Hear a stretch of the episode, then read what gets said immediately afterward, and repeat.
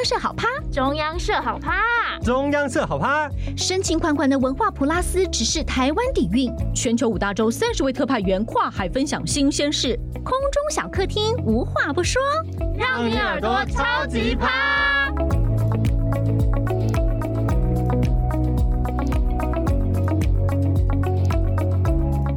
本节目感谢纸风车文教基金会永续行动即刻做起。各位听众朋友，大家好，我是周永杰，欢迎收听今天的特派谈心事。今天呢，我们要跟各位听众来分享一个其实很严肃，那近近日呢闹得沸沸扬扬的话题——婚姻，尤其是名人的婚姻，还有名人的婚姻，如果不幸走到最后，要走向分手、离婚的过程中，所牵涉到赡养费等等的一些问题。我们今天很高兴邀请到旧金山的特派周世慧来加入我们讨论这个议题。世慧好，永杰好，听众朋友大家好，今天非常 特殊的要来参加这个话题。我觉得，我觉得这个题目让我们有点心虚，有点害怕，因为我们两个都是已婚人士哈。所以你结婚几年啊？哦，真的不好意思说，哎，会透露年纪，我们就自由想象好了。反正应该是比我多，我我大概结婚十一年哈。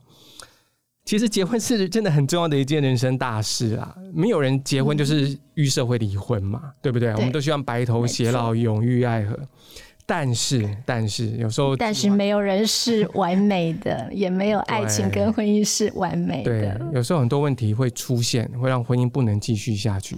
这个时候就要考验两个人的智慧，好好来收拾这段婚姻。所以，我们今天要谈的是名人的离婚，尤其我们知道，在美国呢。呃，这几年来，很多名人，说富豪也好，或是这个企业家也好，或是巨星、好莱坞巨星，他们的婚姻，特别是走到离婚这一步，往往是镁光灯的焦点哦，媒体讨论焦点。那是会应该知道，台湾最近最受关注的新闻就是。王力宏，王力宏的婚姻离婚那个事件嘛，对，大家都跟着吃瓜，你知道，全全世界只要有华人的地方，应该都吃瓜了。真的，真的。后来很多梗图在网络上流传嘛，那但是这个新闻大家都很了解啦，我们就不谈详细的细节了。我们也衷心的祝福王力宏跟李静蕾能够嗯好好的处理处理完的最后最后一段过程哦。那我们今天要谈的是美国哈，其实美国呢，很多这个好莱坞的银色夫妻嘛，他们离婚呢。其实就跟 电影情节一样，就来来得快，去得也快哦，不断的重复，不断的重复。那世慧要不要跟我们分享几个比较有名的经典案例啊？我们大家比较熟知啊，就是说也，也也许有更年轻的 Z 世代的听众，也也许不会那么了解，但几个呃银色夫妻还蛮有知名度的，我想应该可以引起大家的一些记忆啊。像我们叫阿汤哥的汤姆克鲁斯，嗯、他跟妮可基曼这个。澳洲美女一一高一矮，就说女方比男生高。对对对，那可是他们就是俊男美女，好莱坞的明星夫妻。两千零一年宣布离婚，哎、欸，他们的婚姻维持十年。你想想看，现在离婚也二十年了，可是对我来讲，好像就是还还在记忆当中。对，其其实十年蛮久了。我们很好奇，说十年都走得下去，那为什么？当然，这个他们他们离婚原因众说纷纭啊，双方都没有一个正式的对外宣布。就十年了，但终究还是走不下去哦，很可惜。那他们他们离离婚之后怎么怎么处理这个？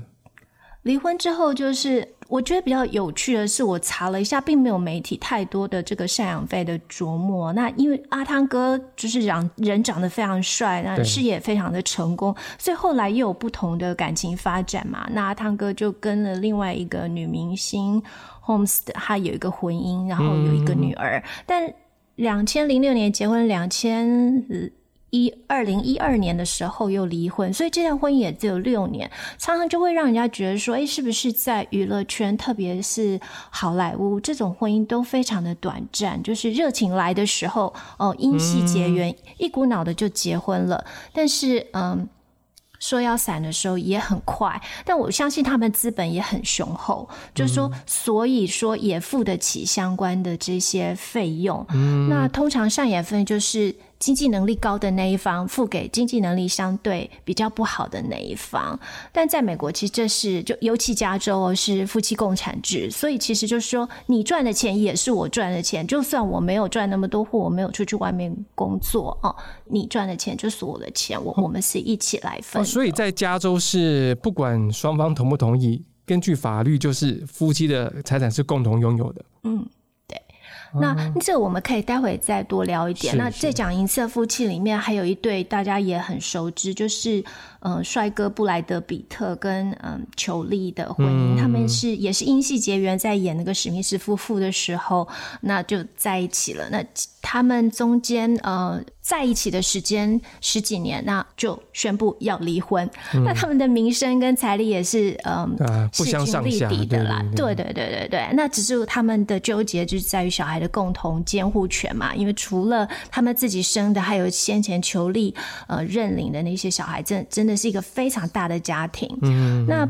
布莱德比特是男性嘛？男性我觉得总是在这种事情上面都会希望说不要撕破脸，为了维持自己的形象。我觉得这是名人夫妻离婚的时候一个蛮重要的一个理由吧。嗯、那可是因为裘丽好像就是也是一个蛮会攻击性的人，我看很多的媒体的报道，就是说，哎，他都会想要跟布莱德比特争。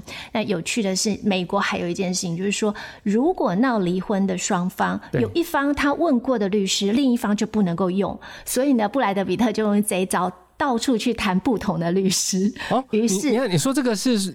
只要有一方先问过律师，另外一方就不能再去请教律师，是吗？对对，因为我咨询过，所以他了解我的 case 嘛，他非常知道我的状况哦。那他为对方辩护的时候，是不是就会因为了解我这边的内情？对对对，在策略上，所以这个是他们的潜规则，就是说你你不能够用。嗯、所以当然，求利可能就找不到一个比他更好的律师。哦、等于他可以问的律师都被问问问完一轮了嘛？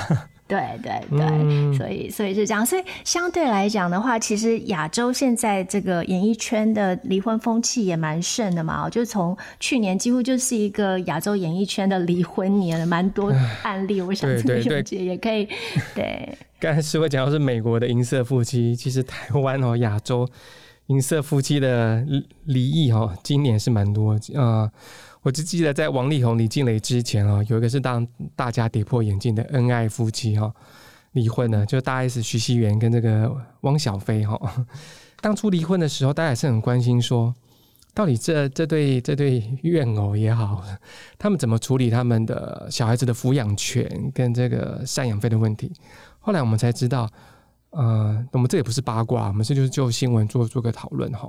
原来大 S 的名下，他有两栋这个天龙天龙国台北市的豪宅哈，价值六亿台币，然后夯不啷当加起来，反而是大 S 的资产比汪小菲还 还多，你知道吗？多对，对所以如果依照这个剩余财产的分配请求权，反过来是汪小菲要跟大 S 去去争取那他们差额的一半，差额的一半嘛。嗯那在子女监护权方面，目前听到是子女先跟妈妈，妈妈那父亲好像在那边也是接受的，然后那当然他们会协调这个探视的探视的时间跟机会。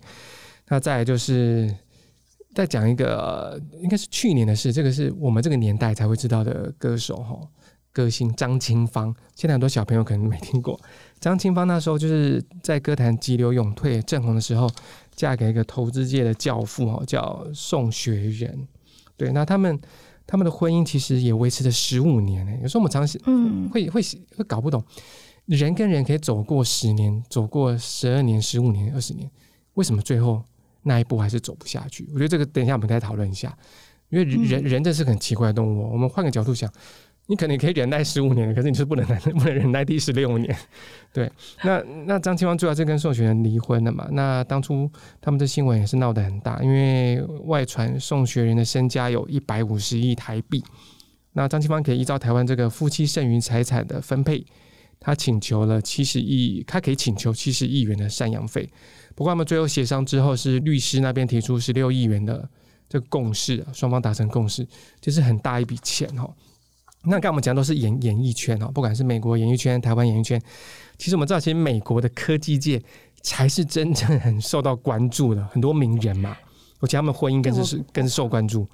那是会不会跟我听你在讲啊，我就在想说，其实不管是大 S 或张清芳，他们原本也都是非常有实力、财力非常雄厚，女生本来就很有钱了，对对，所以是不是有从男方那里拿到那样子的费用？我觉得。都不影响他们，而是他们自己清醒的想要去，嗯，往人生的下一个阶段去走。对，所以再回头看，其实去年美国的科技界这几年来，美国科技界真的也蛮多名人夫妻离婚的。由于我所在这个旧金山这个地方离戏谷近嘛，嗯、那就会看到比较多科技界名人的嗯相关新闻这样。嗯、那嗯，以我们讲比较近的，去年二零二一年这微软的比尔盖茨夫妻他们离婚，真的是。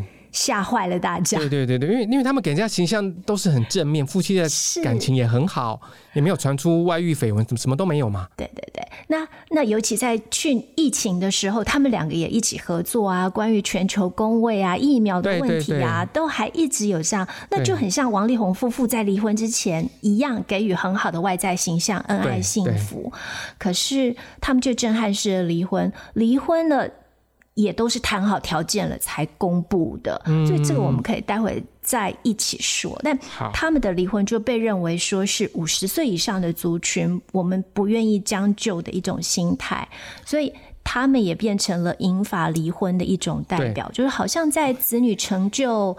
家庭的任务告一段落之后，然后事业有成了，然后才回头想到，哎，空巢期了，然后自己的呃要去追求自己的未来人生。嗯、而且我我补充一下，他们这一对是很好的这个离婚，他们彼此没有向对方提出争取这个多少钱的这个赡养费，然后呢，呃，那个梅兰达也没有去更改他的这个姓，他已经呃冠夫姓了嘛，哈，梅梅啊梅兰达比尔盖茨，嗯、他没有去更改他的姓氏。然后彼此也没有为了钱撕破脸，是好聚好散的一个范例啊。对，对我我我我想的是说，其实它可以反映了，就是嗯，美国近年来的一种趋势，就是说，在离婚的时候，我们讲的是友好的分开。而不是像过去要扯破脸啊，或者是提供所有的奶油跟面包，让媒体或者是读者有更多的料可以谈。但每一个离婚的案例当然显然都不同，只是说这是一种呃趋势或方向，或美国正在行塑的一种文化。那当然我们也反过来讲了，你既然可以说好聚好散，那为什么？也不能够继续下去了，这跟刚刚我们在讲的一问题一样。你十五年之后为什么不能十六年？你可以好聚好散的去演完离婚，那你为什么不能继续下去？这这真的是个难解的，就宇宙最神秘的问题就是这个问题了。我可以忍忍耐对方这么多年，我再多忍耐几年，我为什么就是做不到呢？我觉得这这是这是这回归到哲学的问题哦，或者那个人心理学的探讨哈。那我们刚才提到的是这个比尔盖茨，那我们在知道在早两年二零一九。这个 这这对科技界巨人的这个离婚就哇创了这天价的赡养费嘛，对不对？贝佐斯，Amazon 的创办人贝佐斯，对。这两对夫妻最常被拿来提，主要他们都是科技界，而且他们都是来自于呃华盛顿州的西雅图嘛。嗯。那他们都是好朋友，所以嗯、呃，这对夫妻的离婚，我觉得他们一个创了一个案例，我让比尔盖茨。夫妻在离婚的时候，其实也有程序这样子的一个风格。嗯、那贝佐斯夫妻他们其实创业夫妻哦，这个这两个都是学霸，他们都是念非常好的大学，美国非常好的大学。那嗯。马肯西原来是写作的作家，但是嫁给了贝佐斯之后呢，就跟着他一起创业，然后家里的车库改成办公室，然后在咖啡馆签下第一笔货柜的合约等等的，嗯，呃、他的前妻马肯西都有参与，嗯，所以这个亚马逊的发展历史的轨迹都是两个人的共同记忆。嗯、对他们心，对女方来说，嗯、对要离开这段婚姻，也等于就是离开了亚马逊一起打拼的事业，而且后来他们还有共同的慈善事业。嗯。那那那当然就是说他们在做这个嗯财产分配的时候呢，我觉得就是虽然被形容为最贵的离婚费，就是说他拿到了四分之一二百分之二十五 percent 的这个亚马逊股票，可是我仔细看他的离婚声明，其实可以看得很清楚，在财产分配上彼此是站在一个对等的角色。他的离婚声明这么说的。他说：“我是期待我们接下来可以担任一起担任父母跟变成朋友的人生阶段。那我把财产交代得很清楚哦，我把媒体就是华盛顿邮报啊、太空事业来源百分之百都给了贝佐斯。嗯那。”百百分之七十五的亚马逊股票跟投票权给贝佐斯，支持他继续对这些公司有贡献。嗯、所以从语调上来看，并不是说我马肯西得到多少赡养费，而是我在两个人共同财产，我分了多少给贝佐斯。我觉得他们我们要跟你吵，他们的格局很高哎、欸，就是不是事业做到顶的人物，他们即使在面对离婚，他们的格局跟胸襟哦，都不会是一般人的这个怀着恨啊、不满啊、不不公平啊这样子的心的心情。也许也是因为钱真的够多，然后够多分。嗯、那另外就是说，其实不管是呃梅琳达或者是呃贝佐斯的前妻马肯西，他们都是非常有能力的女性。即使后来他们因为婚姻走入家庭，暂时没有工作，但其实他们在嗯。慈善事业也表现得很好，然后，嗯、呃，马肯西也重新又写起了小说，所以我我觉得反而在。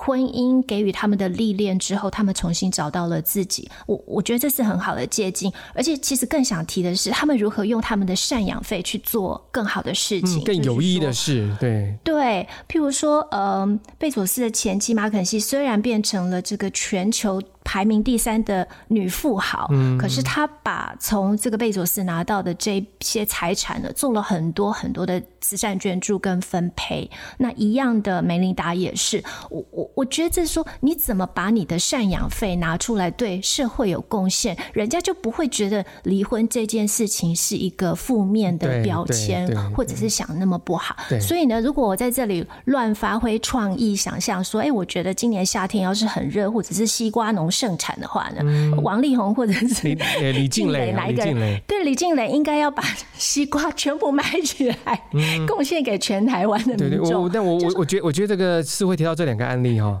马马不管是贝佐斯的前妻呃马马可西马马可西嘛，或者是这个梅兰达，你拉高一个层次，也就是说，我们的生命走到下个阶段啊，离开婚姻，那我们要做下来，我接下来要做的事是对社会更有意义的贡献。哦，像刚才是是是会提到，如果这时候不管是呃大 S 还是汪小菲，还是这个王力宏，还是李静蕾。他们跳出来要照顾那些农民，用赡养费来做这些回馈社会的事情，那得到的舆论的反应又会是完全不一样的。嗯，可以有一个新的阶段了。当然，现在因为他们还没有谈完整个，所以其实这这一场离婚的战，只是说在媒体上宣告。截止这样子而已啦。另外一种说法嘛，以以前我们 很早想象的，不管是几十年前哈，都也许就只是十年前而已。嗯，嗯，不管是媒体或者是名人哦，就是说这些好莱坞明星或者是企业家，他们的离婚通常都是因为在经济不对等的状况，或一方有外遇犯错的这种怨恨，啊，所以就变成法庭上的怒目相斥啊，指控啊。那八卦媒体当然也喜欢这种能够刺激销售。量的名人婚姻大战嘛，可是，嗯，在英文里面有一个词叫做 conscious uncoupling，就是中文翻成清醒分手，或我们说友好的拆伙，对。那这个字，我我觉得我是这次我印象所及里面，我觉得最早是说要走和平，嗯，离婚的这个，离婚这个对对，你你还你是是是美国一个娱乐圈，然后得过奥斯卡金像奖的女主角，我不知道你有没有印象，叫 Gwyneth Paltrow 格尼斯派特罗。啊，有有听过，对。对，他就是在二零一四年的时候跟英国的酷玩乐团的主唱克里斯马丁离婚，那他就提出了这个英文的词“清醒分手”。嗯。那他们就是说，哦，我们走和平路线啊，分手之后人是家庭关系更深刻。当然，是不是清醒分手也只有当事人知道。可是就是。这个这个风波之这个这个风潮开始之后呢，就是比较少见到说哦要去扯破脸，嗯、那通常都是先谈好了才来对外公布。对对，对，那我觉得是会讲，这是这个理这个叫理理想型的状态。当然，我们希望每对怨偶最后都是走到清醒分手，嗯、但是它有个前提，我觉得这是人回回归到人性的哈，要能要保护自己的这个人性的一面，前提就是好离婚的基础，我觉得就是。财产的分配要公平呐，哦，就是就就是，很多人说，呃，很多妇女家走入家庭之后，她可能就没有工作，可能五年、十年要照顾小孩，要生育。那像李静也是说，哦，连续生了三胎，更基本上她没有机会，没有时间再去累积她的她的职涯的成就了嘛。那、嗯、那很多人说，那难道妇女对家务的投入不？不不值得得到相对的一些报偿报酬嘛？你说带小孩要多少钱？维持家里要也是有有薪酬的嘛？吼，所以公平分配财产，我觉得这点很重要。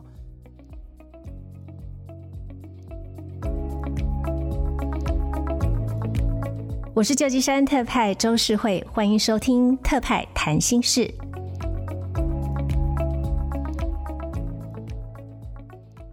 那接下来我们就会谈到说，名人离婚啊，他们很大的一个症结就是在钱，钱钱是一个，钱是一个哈。那还有一个是，前天我们谈，还有一个就是这个危机的危离婚的危机的公关的沟对危机的公关沟通哈。嗯、其实欧美很多名人在离婚前，他们会先先经过一些协商哈、咨商的程序，我们谈好要怎么样，呃呃分配财产，然后小孩子的监护权在对外公布哈。那、嗯当然，这个这样的关系，很多御用的一些大咖离婚律师就就就就显得呃特别热门嘛哈。在美国有没有一些这个特别 特别大名鼎鼎的这个离婚律师啊？以加州来讲的话，就是南加州的演艺圈嘛，好莱坞跟北加州的科技圈会比较需要用到这么好的律师，高规格的等级 去谈他们这种嗯。几亿、几亿级的这种嗯分手费啊，对对对。那我们讲好莱坞有一位大名鼎鼎的美女离婚律师，她叫做 Laura Wasser 瓦瑟。嗯、那瓦瑟的客户里面其实有很多人，应该我们都听过，就是美国史金秀的女明星呃金卡戴珊啊，或者是我们绰号叫小甜甜的这个布兰妮，嗯、还有演过《剪刀手爱德华》的男星。强尼戴普啊，另外还有这个德国模特儿，也是实境秀的主持人凯海蒂克隆，嗯、这通通都是这个瓦瑟的呃客户客户。对，嗯、那他就是能够帮你谈到说，嗯，就是最好的条件，包君满意，对，最好的条件。那以至于你就不需要再有其他的话题呃去给呃另外发酵。嗯、那纽约东岸呢，有一个非常。有名也是专打这种名人离婚官司的 Nina Tonka，他讲的也是更。更清楚，他他说我操作的离婚战一定是要非常好看的交易。他曾经就对媒体说啊，我的原则很简单，你们在离婚的过程当中一定要保持良好的精神状态，嗯、然后保住自己的财产，不要把这个离婚的事情变成是耸人听闻的故事，因为你们是名人嘛，戏剧太多了，嗯、那只是会一直一直补充料。但因为我觉得在危机处理里面，你就是去断掉话题，可是你一直给媒体。炒料，你就永远都谈不了正事。对，对，所以这个也也牵扯到离婚当事人的心态。你刚才提到说要断掉这个话题，但是有的人就是故意想要让话题延续，累积他没有得到他想。对，我们没有针对影射任何哪一对这个夫妻哦，就是离婚的一方一定心有不甘，那他想要延续这样的话题，透过舆论媒体的报道来增加他去谈判的筹码，逼得对方嗯，就嗯，好吧，那我们就好。再坐下来好好谈，所以还是还是回归到我们前面讲的，离婚的离婚的这一对怨偶当下的心态是什么？他们是真的要想要好聚好散，还是说还是心里有一些有些结打不开，有些东西没有处理好？我觉得这个这是非常重要的。对，而且更难的是，因为现在有社群媒体，就相对的不单纯，每个人都在自己的社群频道里面，你有发言权。那你可能也都有自己的班底啊，不管不管是呃名人有粉丝，或者是一般的市井小民有自己的亲友哦，对，来来当你这边加油打气的人。那、嗯、所以就变得两两边都有拉拉队。对对对，于是名人可能在这个这块领域里面就没有办法说。说好，我们呃，就如果处理好了，当然就是处理好了，然后去公布。那没有办法处理好的，可能就会运用到这样子的工具去得到自己想要的。对对，因为你有可能在这过程当中把某一方塑造成受害者，于是他可以在社会公审之下得到相对比较多。所以。嗯，我我们就接地气一点好了。现在不是有一个台剧非常的有名吗？华灯初上、嗯、啊，对对，那其中一句，其中有一句台词就说：“这世界上哪有什么好聚好散？既然要散，大家就都不要好过。嗯”这这这这是一 这这真的是一种方法。嗯、那另外一种当然就是说，就刚刚提到的，美国确实就是在走这种理智清醒的分手，嗯、清醒分手。那对对，那我们刚才提到说，其实。之所以会呃好聚好散是不可能，就是你刚才提到那句什么，既然要好散呢，哎，就不要让对方好过。对对对对，嗯。那这个症结刚才有提到，其实就是在钱了。其实赡养费这种东西真的是一门学问哦。它法律上用字叫 alimony 嘛，哈。但其实一般人口语会会讲的哈，像你在美国应该知道，这叫我们知道配偶叫 spouse，spouse 的形容词嘛，spousal support，就是说你这笔钱是给配偶的支持。即使你们不能维系婚姻的，但是你还是要出一笔将来结束婚姻之后给配偶的一笔支持的费用，叫 spousal support。哈，那这个怎么怎么计算？就是说我我以我以台湾的例子来看好了哈。啊，我朋友有有分享的例子说，他会比较夫妻的这个薪资所得的差距。那通常会，通常一般而言啊，一般而言说，不男方薪水比较高，女方薪水比较低。这个时候离婚之后，不管小孩子跟谁哦，跟妈妈或跟爸爸，呃，男方要给女方，他们会有一比一点五的这样的的的的的赡养费的分配。比如说你教育，你维持这个对方维持。维持这个生活所需要要的费用哈，用一比一点五比比例去计算哈。那我们知道，在美国，美国赡养费，你刚才提到嘛，有这个就喊到天价也有。那基本上是怎么样去去去去衡量的呢？这个部分就是我的理解没有那么多，但我、嗯、我知知道或听到的就是说，这真的是看情况啦，看情况。嗯如果不是像像名人那么大一块的，当然他们就会有一些条件，因为可能其中切一小块蛋糕就非常的大。啊、可是寻常夫妻来讲，嗯、呃，各州的法律都不同。那以加州来讲呢，就是说，假设这这一对夫妻要离婚，他们先前没有签那个婚前契约的话，嗯、那婚后的财产就是平分。所以其实这个就一翻两瞪眼的，我法律就是就是这样子，我我就我就平分也嗯。嗯对，好，那就是夫妻共有共有的。好，那四位刚才讲到关键点，我觉得这是今天所有听众要睁大眼、睁大耳朵听的婚前协议。婚前协议到底什么？蛙哥，我想在很多台湾结婚的夫妻，不管是六年级、七年级、八年级生，你们应该没有人真的结婚前 拿一份婚前协议去给对方签吧？除非你家很有钱，嗯、对不对？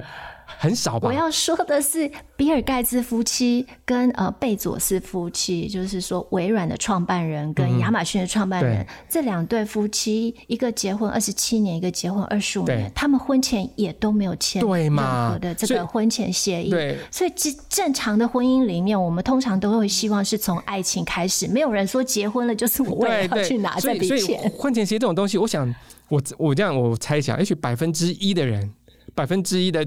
夫妻里面不到百分之的比例有使用过婚前协议。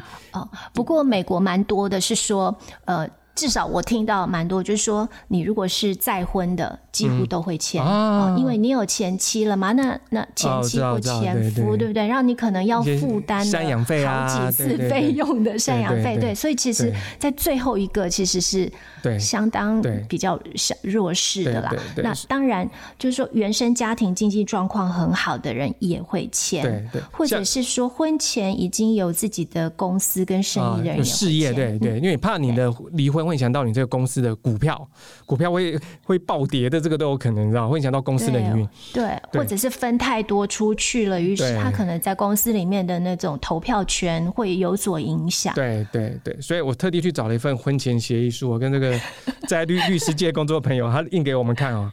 其实婚前协议没有大家想那么复杂，就顾名思义嘛，它其实有有四大块啊，四大五大块啊。第一块就是最重要的婚后财产分配，婚后财产分配。其实呃，在台湾的话，它列出列出几个制度啊，法定财产制，好，就是由夫妻各自管理、使用、处分自己的财产，或者是约定财产制，哦，你们自己协商好用什么方式去约定，然后。第三个是分别财产制，就所谓的结人不结财。我们两个人结合结婚，但我们财产没有结婚哦，好，还是各自管理。然后一个就是一般共共同财产制，还有是所得共同财产制。那我刚才像是会提到，如果你有公司，你有你有你有事你有事业，或是你你有前妻，基本上大家都会勾会勾选这个 分别财产制，结人不结财哦的这这这一类哈。还有第二第二大块的婚前协议书，第二大块是婚后的夫妻的住所，它这个也是要协商的。也许婚后夫妻不一定要住在一起，你知道吗？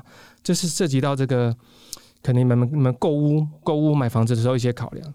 第三个我觉得也非常重要，婚后生活费用的分配，包括日常生活食衣住行、娱乐、医疗、子女抚养教教育的费用，还有几个选项有，我觉得这些选项也是。我觉得这是这是怎么讲？嗯，看看人的良心在 在选择。有就有第一项夫负责全部，第二项妻负责全部，第三项夫妻双方更各负担二分之一，第四项是比较合理。他说夫妻双方依照经济的能力比例分担，夫负责多少比例，妻负责多少比例等等。哦，这都可以协商的。那第第四大块就是子女的姓氏，你要从父姓、从母姓，这个在婚前协议讲好。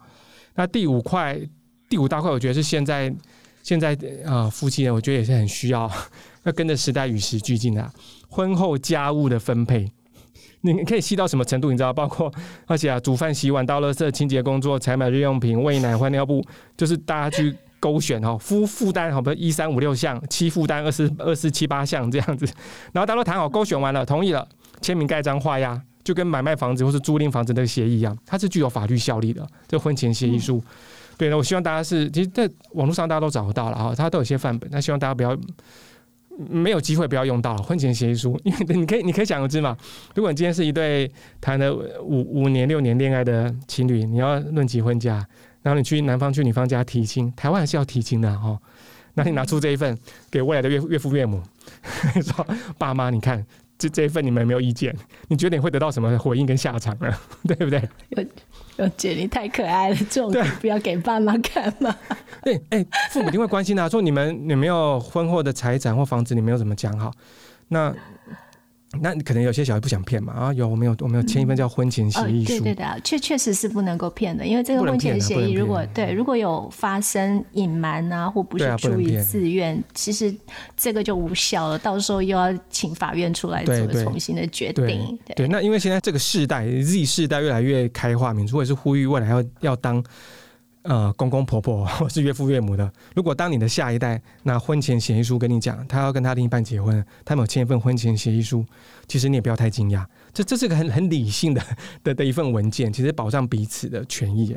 婚前协议书，如果如果如果如果说和离婚花的律师费来看的话。我认为婚前协议的钱比较便宜。真的，我我现在转述一些，不是我自己，而是我朋友，他们都很后悔，为什么十年前、十五年前没有签婚前协议书？真的吗？我要听。他们说，如果早知道有这种东西啊，他半夜要爬起来签，你知道吗？男方吧。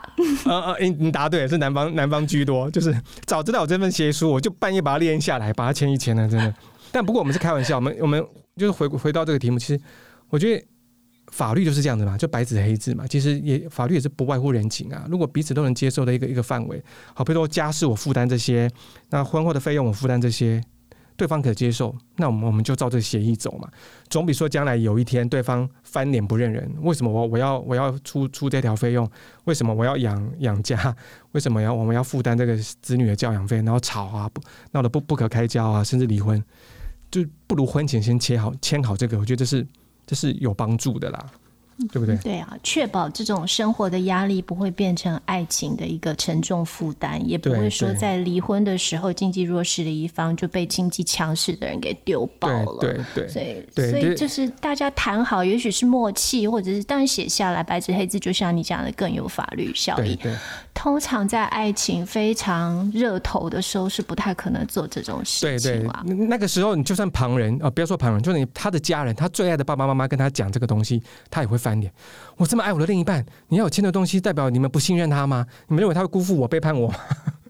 倒是我觉得永杰，那我们可以提给那些婚顾一个蛮好的那个赚钱的点子。如果听了我们这个节目的人啊，如果婚顾至少是一个中立的第三方嘛，那就跟另外一个律师合作，把这个东西包进未来新人的结婚里头。其实大家可以趁这个机会，好好的再想一想。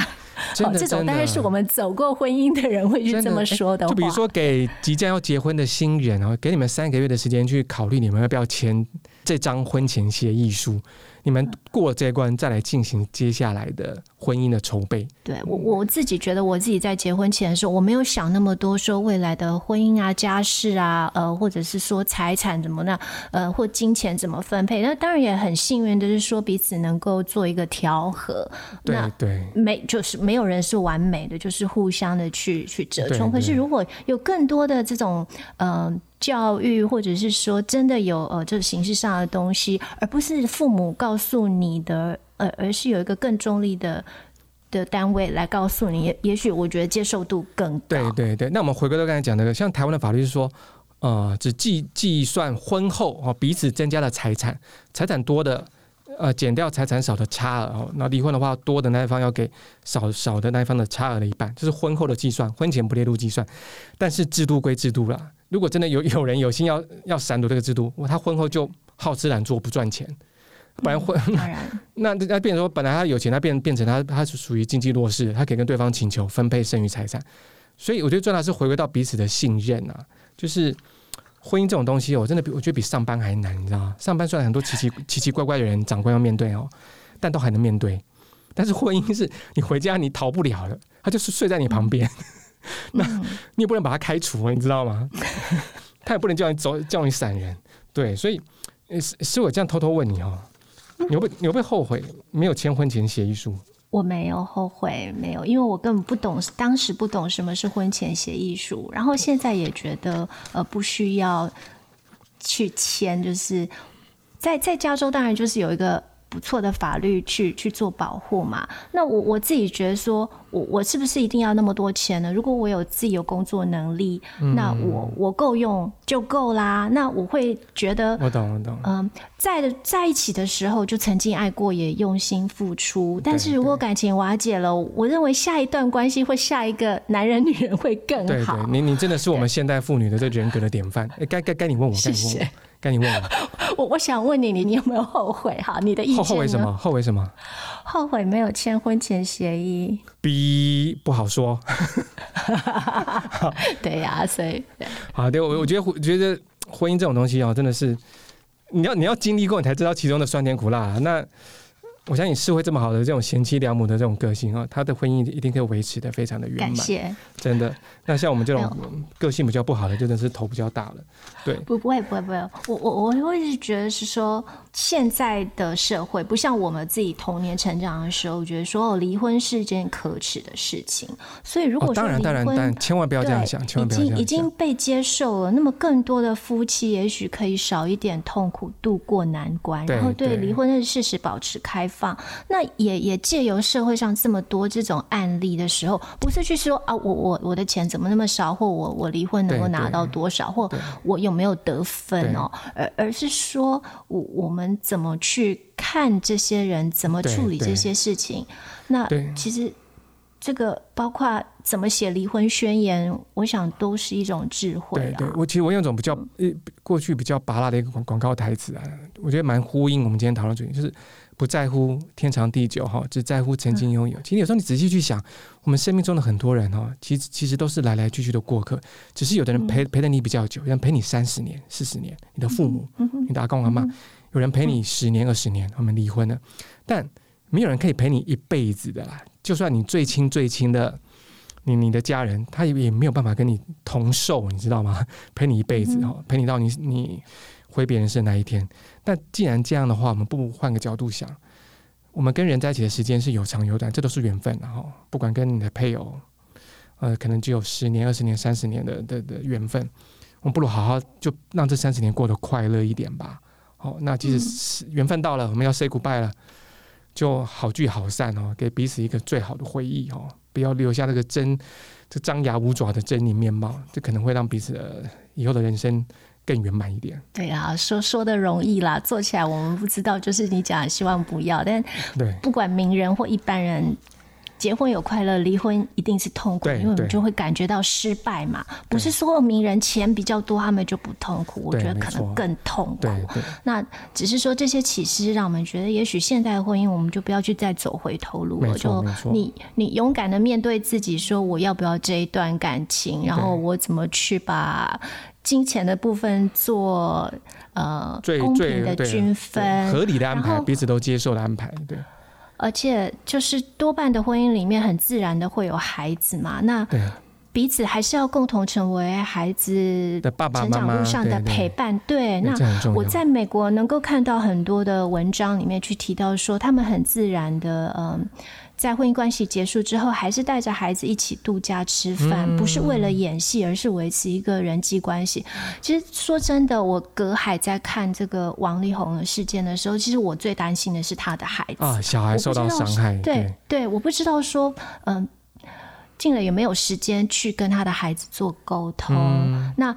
其他的台湾的父母们又怎么跟孩子们去沟通这件事情呢？对，对，对，对，对，不管婚姻有没有办法维持下去，但小孩是彼此共同的一辈子的责责任跟这个爱的延续，我觉得这非常重要了。对，就是说爸爸妈妈虽然离开了，但还是爱他的。但是小孩子也会受伤，也会得到成长。一定的，一定的。这个对对，对，这都是人人生的一个过程。必经的过程。那对对对，只是说就是。已已经这样子了，就只好往前走啦。对对，哇，我们越讲越沉重哦。不会不会。我我今天 我今天印印下来的婚前协议书，我会放在布告栏供同事取用。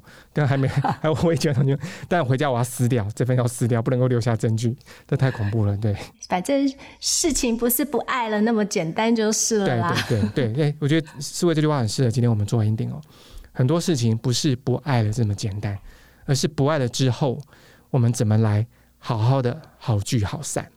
今天非常谢谢世辉跟我们分享这个名人离婚还有赡养费跟呃处理子女监护权的相关议题哈。当然我们是诚心的祝福啦，说现在还在婚姻关系中的男女试试看吧，多用一些耐心、包容心跟设身处地的同理心去维系你的婚姻啊，没有必要，不要轻易让离婚上口，不要轻易把离婚端上台面。好有智慧哦！就以幸福为目的，不管是结婚或者是结束一段关系，我想这个幸福为目标，然后其中的路上就会有不同的百种滋味，这就是人生的路程。嗯、对对，好，今天谢谢世慧哦。那各位有谢谢好有兴趣的听众朋友，可以上我们的网页留言分享、按赞，谢谢大家收听，谢谢谢谢谢谢，拜拜拜拜。